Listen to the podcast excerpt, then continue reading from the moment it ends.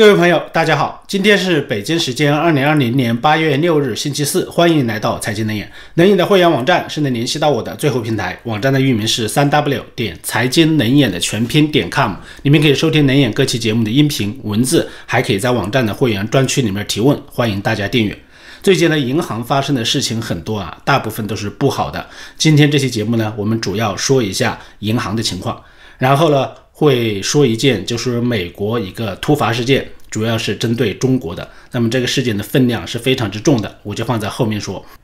因为本来这期节目啊，只是计划专门讲财经、讲银行的。但是既然这件事情发生了之后呢，我就把它加到节目的后半部分，到时候和大家一起的聊一下啊。昨天开始啊，中国的几大银行减薪的消息啊，就在各社交媒体上传得沸沸扬扬。说是啊，财政部要求农发行、进出口银行、国开行和五大行全面推进减薪，下降幅度呢高达百分之三十，而且其他金融国企啊全部要跟上。我们知道银行以前是金饭碗、铁饭碗啊，那么现在这一块儿它的薪水要大幅度下降了，可以说有的工作也不保，这是一个比较大的事情。而国内呢，很多微信群也在讨论这个事情，内容呢就是说银行员工之间在相互讨论降薪的事情，他们点名就提到了中信银行向降薪百分之二十，并称呢这是监管层的指导摊派，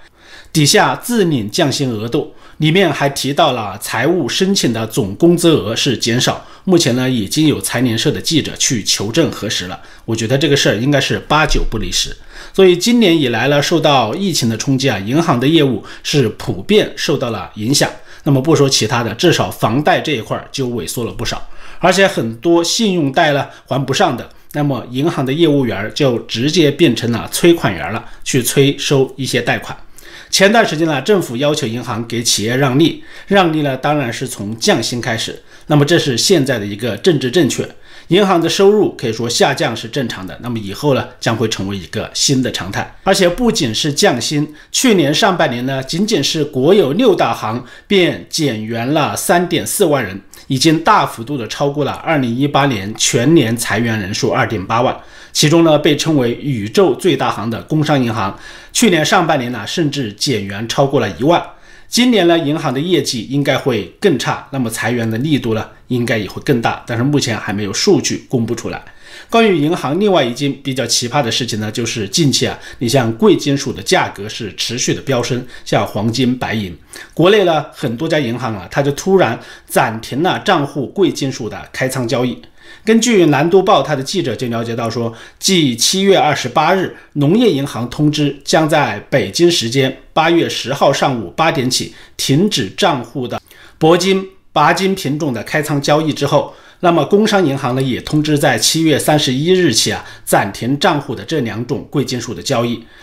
此外呢，暂停账户贵金属开仓交易的还有交通银行、民生银行等等。从发布的通知来看呢，多家银行都是暂停了像钯金、铂金、贵金属指数全部产品的开仓交易。他们这些主要原因呢，他们给出的解释说，是因为近期国际啊这个贵金属价格的波动比较剧烈，所以为了防范风险。当然，银行呢，它关心投资者的风险可以说是好事儿。但是啊，通过禁止开仓交易的方式来强行为客户来控制风险，我觉得还是超出了很多人的意料。当然呢，银行这样做，它可能是因为呢有当初原油宝的前车之鉴，担心呢客户大量的亏损，最终找银行的麻烦。但是他们也要记住啊，那一次的交易是银行内部的操作不当的。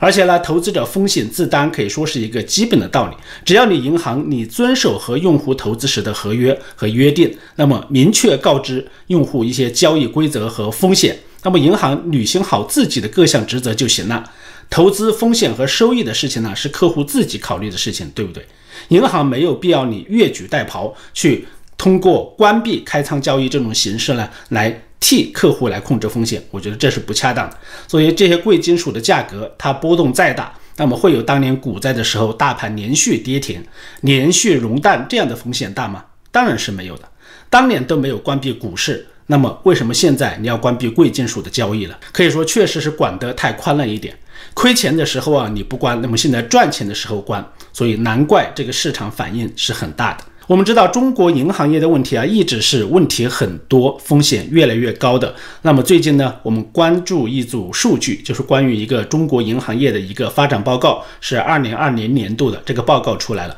七月三十一日呢，在北京就发布这个报告，认为啊，受新冠疫情病毒的影响，在未来一段时间内啊，不良资产上升的压力，部分中小金融机构公司治理以及部分市场乱象有所反弹等潜在风险和挑。挑战依然较大，这是他戴的一个帽子。那么当然这些不是主要的，我们看一下下面几个数据。他说，二零二零年以来，受新冠疫情等因素的影响，银行业的不良资产逐渐增加。截至六月末，不良贷款的余额达到了三点六万亿元，不良资产比当初的，就是比年初啊，增加了四千多亿元。不良贷款率呢也飙升到了百分之二点一，比年初上升了零点零八个百分点，可以说也是创了历史的新高。而薄被覆盖率呢是达到了一百七十八点一，百分之一百七十八点一啊，比年初是下降了四个百分点。那么这些指标呢都说明银行的资产质量是在恶化的。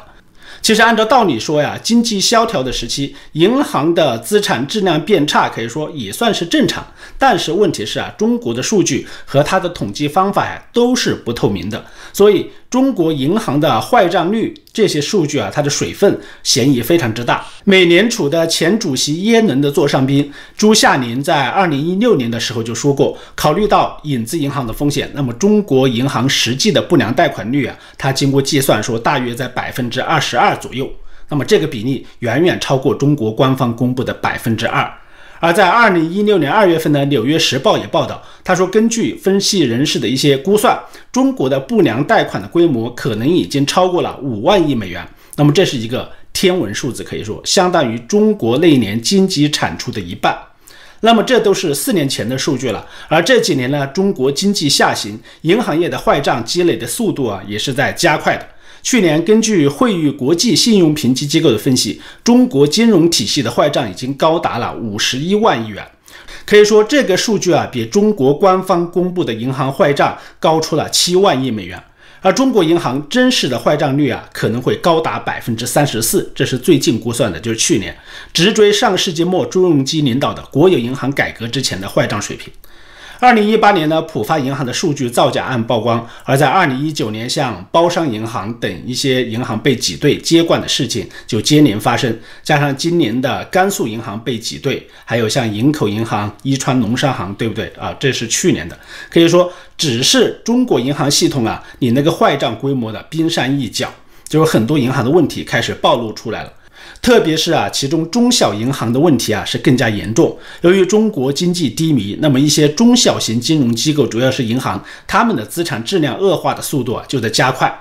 今天呢，在网上看到一个帖子，就是一个公务员所在的县城啊，他说现在几个月已经发不出工资，每个月政府应该发至少一个亿的工资。后来呢，实在没办法，居然成立了债券公司，让公务员出钱来购买债券。而且县政府还欠当地银行的数百亿的贷款了，那么现在利息都还不上，银行也不愿意拿钱出来填窟窿。前几任的县领导呢，为了发展经济，无休止向银行借款，搞一些新的开发出上新的项目，搞工业园。那么现在呢，这些全部都成烂摊子了，烂尾楼，银行的钱都打了水漂，银行都是自身难保。可以说，这只是中国一千多个县城经济的一个缩影，也是中国银行业的一个缩影。这些贷款可以说基本上都成了不良资产，成了坏账，是收不回来的。所以对比一下中国官方公布的才百分之二左右的不良贷款率啊，大家觉得有可信度吗？所以当然是不可信的。所以我还是相信国际专家的评估，就是百分之二十二到百分之三十四左右的坏账率。那么在处理银行坏账上啊，无非就是三种方法。第一种办法呢，就是央行和财政部来兜底。央行它兜底怎么兜了，就是印钱嘛。而财政部呢，它是以国库的家底来出资来购买银行的坏账。当年朱镕基呢，其实他处理四大国有商业银行的坏账，他就是这么操作的。我们看一下啊，一九九七年六月底啊，就四家国有商业银行它的不良贷款已经达到了一万多亿啊。占全部贷款总额的百分之二十五点六，相当于坏账就是四分之一了。那么在财政部和央行的支持下，就成立了四大国有资产管理公司，也就是东方、长城、信达和华融这四家坏账收购公司，成立了中央汇金公司，是直接注资，同时引进境外的战略投资者进行股改上市。最终呢，可以说还是全体国民来买单了，为这些银行的坏账一万多亿的。那个时候的一万多亿和现在的概念就不一样了。那个时候中国经济规模也是非常小的。所谓的改革呀，说白了，中国改革的奇迹都是带有血的。不要觉得中国的银行规模做这么大，改革做这么大，其实牺牲了很多代价，普通的老百姓就是这些代价。所以这是第一种办法，就是说央行和财政部兜底这些坏账。那么第二个办法呢，就是包装成次级债券，在市场上打包销售，让市场上的投资者呀为这些坏账来买单，就像当年美国次贷危机中的房地产垃圾债券是一样的。当年中融机改革的时候啊，中国市场的容量还很小，老百姓呢口袋里面的钱也不多，积蓄也很少，而且中国还没有设计这种金融产品的能力。那个时候，华尔街呢还沉浸在互联网的泡沫中。刺激债券的包装设计啊，也没有大规模的铺开。中国就算是想找师傅啊，可以说也找不到人，所以呢，只能采取央行加财政部出钱购买这样一种模式。但是现在啊就完全不一样了，有美国成熟的垃圾债券设计打包的经验在前面，就是美国的次贷危机里面都是非常成熟的。那么中国银行只要照葫芦画瓢，就可以现学现卖，派上用场。二零一六年呢，停摆了近八年的不良资产证券化正式启动了。工商银行、农行、中国银行、建设银行、交通银行和招商银行啊，六家银行就获得了首批试点的资格，并顺利完成了发行。那么发行的额度是五百亿元。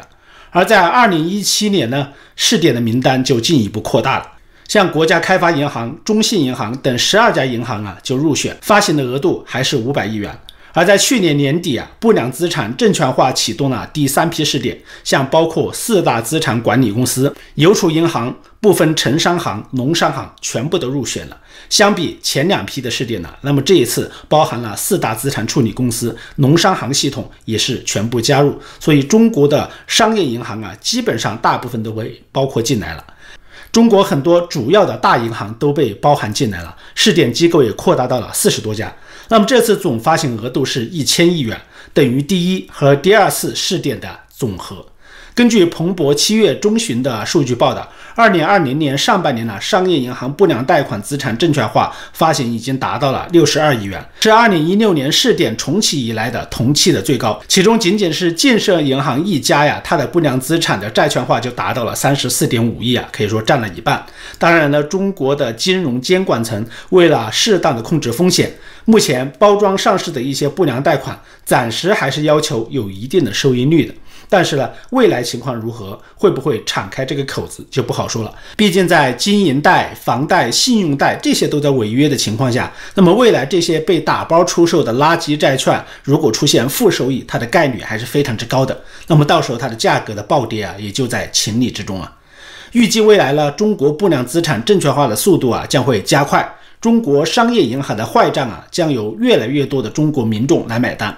当然了，除了前两种办法了，还有第三种办法处理银行的坏账，就是债务违约进行出清。当然，这是不得已才会采取的措施。毕竟呢，金融风险太大，弄不好了就会引起恐慌，引发整个金融危机。这也是为什么这两年来被挤兑债务违约的商业银行有不少，但是最终呢，大部分呢都是被政府接管重组，而真正破产倒闭的就不多，这是它的一个主要原因。因为中国政府害怕银行倒闭啊，引起市场的震动，导致社会的危机，最终导致它的政权出现危机。所以中国政府和央行啊，尽量是为在倒闭的银行在兜底的，防止这些极端情况出现。当然呢，也不排除啊，最终政府和央行它救不过来，垃圾债券呢，同时也卖不出去。那当然，最后没有办法的办法，就是让这些中小银行全部倒闭破产。而今年国务院明确要求啊，银行为实体企业让利，同时对一些普惠金融贷款可以延期偿还。那么在银行坏账压顶的情况下呀，其实这些都加剧了银行的一个困境，让银行的现金流是更加紧张，随时可能会带来倒闭破产的后果。在这种情况下，他银行为了改善自己的资产质量啊，就会增加现金流，开始纷纷发行永续债来改善自己的资产结构。它这个永续债呢，确实是很奇妙，它既可以增加现金流，同时呢又没有增加银行的负债，所以银行审核的时候，它的资产结构是合理的。那么这是目前银行补充一级资本的一个非常重要的途径，这几年呢是非常火爆，尤其是对于中小银行而言，可谓是一举两得呀。永续债成为银行补血的一个神器。自去年一月，中国银行成功发行首单银行永续债以来啊，这类的债券迅速成为银行的补血神器。根据统计呢，二零一九年就有十五家银行发行了近七千亿的永续债，包括像工农中建交五家国有银行，还有像民生、华夏、浦发、中信、平安、渤海、广发七家股份制的银行，以及多家的城商行。那么，银行永续债它发行的规模呢？去年已经达到了五千七百六十六亿元，而截至今年六月初啊，今年已经有十四家银行发行了永续债，合计规模已经达到了两千八百多亿。其中呢，有十一家是中小银行。当然，从发行规模来看了，国有大银行在发债中是占有优势。但是永续债啊，它不是说完全可以不还的，不是这个意思，说永远续下去不是这个意思。毕竟呢，它还有利息支出的压力，也不能无限量的借钱。最终起到的作用呢，只是一个缓解银行危机，但是不能从根本上消除银行的坏账危机，可以说是一个治标不治本。那么中国银行的坏账问题啊，可以说今年年底或者到明年爆发了，都是非常大概率的一件事情。那么到那个时候，可能中国的银行的危机会集中的呈现出来，到时候看中国政府和央行是自己救了，还是说甩手不管。当然，两种可能呢都是有的，只是可能性的比例不同而已。而除了银行啊，最近碰上麻烦的，可能还有非银行的金融机构，典型的就是支付宝和微信两大巨头。这几天呢，有消息就称，马云的支付宝、马化腾的微信支付将接受中国最高反垄断主管机构的反垄断调查。主要原因呢是央行啊认为这两家数字支付巨头，他们利用他们市场主导地位来压制竞争。那么除了反垄断，不排除调查阿里和腾讯背后的股东结构。而这个时候可以说是非常敏感的一个时期，因为在七月二十日啊，支付宝的母公司就是蚂蚁集团，它宣布启动在上海证券交易所科创板和香港联合交易所有限公司主板寻求同步发行上市的计划，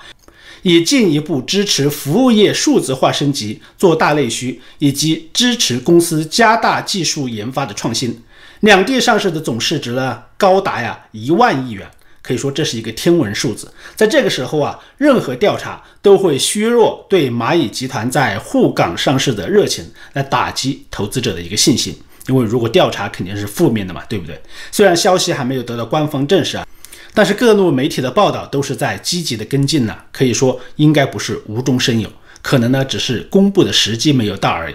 那么根据国民数据，中国的手机银行市场，它的交易额大约是八万亿美元，这是一个非常庞大的市场，就是手机支付。那么支付宝控制了百分之五十五的市场，而微信是控制了百分之三十九的支付市场。可以说，这么大的金融市场用户和资金的流量，基本上是秒杀了五大行。要是说央行对他们没有戒心呢，那也是不现实的。加上他们两家呢，基本上是垄断了市场大数据的平台，那么这些都是非常宝贵的资源。马云当初都说过呀，大数据是非常珍贵的资源。那么要建设内循环经济的话，都离不开阿里和腾讯这两家巨头，可以说。所以马云、马化腾和肖建华啊，其实他们是没有本质的差别的，都是红顶商人，靠着中国的官方来做生意。肖建华一口气呢，他拿到了四十四家银行、保险、基金等一些金融牌照，基本上都拿齐了，这是非常少的，可以说充当的就是白手套洗钱。最终呢，他被抓锒铛入狱。而马云的支付宝、马化腾的微信支付，现在呢也是做到了能量巨大的地步啊，垄断了中国的手机支付，可以说让人到了望而生畏的地步。没有背景的商人呢，是很难做到他们这一步的，做这么大，达到现在垄断的地位。所以，马云、马化腾的命运呢，最终还是由他们背后的老板的能量来决定的。我们边走边瞧着啊，看后面会有个什么情况。而现在呢，我即将录制节目之前呢，就是美国对华政策就出了一个核弹级别的大招。那么这个大招是什么呢？就是全面和中共控制的软件和电信商进行数字脱钩。这是什么意思呢？简单说就是啊，中共它不是在打造网络防火墙吗？将中国来包围起来，不让中国人浏览海外的网站，不让外国的 APP 进入中国，对不对？而现在呢，美国也在打造自己的防火墙，它主要是防止中共的软件入侵美国，防止中共的信号就是网络和美国对接。可以说一劳永逸啊，将中国的所有软件拦截在了美国之外，确实啊是非常霸气，也是非常给力的一个措施。我们看一下是怎么回事。国务卿蓬佩奥呢，在今天国务院举行的新闻发布会上，他就宣布扩大美国的干净网络倡议，它叫干净网络啊，可以说非常应景。针对中国那种肮脏的网络，那么美国叫干净网络，就是不跟你来往，就是这个意思，老死不相往来。以确保美国的网络不受到中国共产党政府的影响。那么这些新的努力呢，集中在五大领域，就是干净运营商，这是运营商；干净商店、干净应用、干净云存储以及干净电暖。那么这些新的措施呢，是对蓬佩奥今年四月宣布的五 G 网络干净路径倡议的一个扩展、扩大版，可以说加强版。国务卿蓬佩奥还把中国拥有的短视频分享应用程序抖音的海外版叫 TikTok，和中国社交媒体巨头微信的海外版啊叫 WeChat，称为重大的威胁。把这两个软件，确实啊，海外华人用这两个是非常之多的，百分之八十到百分之九十基本上都在用吧。那么这是美国政府主导的与中国当局在数字领域进行脱钩的一个最新的举动，可以说像核炸弹一样。那么，中国所有的知名的电信公司都将受到这些措施的影响。以后呢，就不存在海外版的抖音、海外版的微信入侵美国的事情了。因为一开始啊，你这些东西进入不了美国市场，对不对？你根本无法进入美国的防火墙内。这个干净网络的行动呢，它首先包含了干净的运营商。蓬佩奥就说呀，美国正在确保中国的电信运营商不与美国的电信网络连接在一起。因为这些公司对美国的国家安全构成了威胁，因此不应该提供来往于美国的国际电信服务。之前呢，我看到的消息就是啊，像台湾的五家电信公司全部被美国列入了五 G 干净网络的清单。同时被列入相关名单的电信公司呢，还有像法国、英国、日本、印度、澳大利亚是各一家，这几个国家后面还会不会增加不知道。韩国呢是有两家。这就意味着，像中国电信、中国移动等一些网络运营商啊，就不要说在美国经营网络了，就算他们在美国之外经营网络，也禁止和美国的网络对接，可以说彻底就把它排斥在外了，切干净了。像华为更是这样。那么，干净网络的行动还包括干净商店。美国在采取行动，就把中国的应用程序啊，从美国的移动应用商店里面清除出去，以保护美国最敏感的个人和商业信息呢不被中国利用或者是盗窃。这意味着呀，在美国的苹果或者谷歌的应用程序里面，将找不到微信、抖音、微博、百度等这样的一些 APP，就和印度现在封杀一样，封杀的很干净。那么未来这些应用程序全部都进入不了美国，你根本就不能下载。就像在中国的应用商店里面呢，你找不到推特、YouTube 和脸书是一样的道理。那么干净网络行动呢，还包括干净应用、干净云存储、干净电缆等等。干净电缆呢，它是要确保把美国与国际互联网联系起来的海底电缆呢，不受到颠覆和干扰。以供中共收集情报，就要防止中共啊通过海外的海底电缆来收集情报。美国它不能再允许华为海洋网络公司以远低于其他公司的价格来竞标，使用中国政府支持的海底技术，把亚洲、太平洋、非洲和欧洲连接起来，就不将华为彻底排除在外了。国际上的互联互通，一些各大洲的海底电缆都不让你中国网络公司参与。就像之前呢，美国连接亚洲的电缆，它是最终选择不落地香港，而是落地台湾是一样的。而像前几天呢，智利在连接南美和亚洲的光缆呢，也是排除了华为的方案。其实这也是一样的，就是将中共和华为等彻底排除出全球网络的互联网里面，让你变成一个彻底的局域网，对不对？如果全世界都加入了美国的干净网络行动啊，那么中国它不用建防火墙啊，也将被彻底隔离开去。你自己，因为全世界已经把你隔开了，对不对？你建不建防火墙都无所谓了，反正我是建了，就是美国把自己包起来，然后把一些自由的国家防火墙包起来，就把中共排除在外。那么中共对世界的网络入侵，中共网络巨头啊，在世界各国的扩张将会被直接斩断，就像章鱼的那些爪一样，一刀下去，你这些爪子全部都进不来了，修一道墙。所以中国就彻底变成了一个彻头彻尾的局域网了，只能关起门来你自己互害，对不对？自己整自己，你不能出去害别人。你的一些应用、一些软件、你的一些偷窃的情报信息都无法从国外获得了。那么这才是中美脱钩的一个基础，就是信息脱钩。你没有信息脱钩，你其他的贸易、金融、经济，对不对？军事你怎么脱钩啊？你信息不脱钩的话，他都可以窃取你的信息，对不对？那其他的都脱钩不了。那么所以说，这种信息脱钩呢，也是杀伤力更大的一种脱钩。我觉得这样是最好的。好，今天的节目就到这里，请大家随手关注我的频道，谢谢大家收听，再见。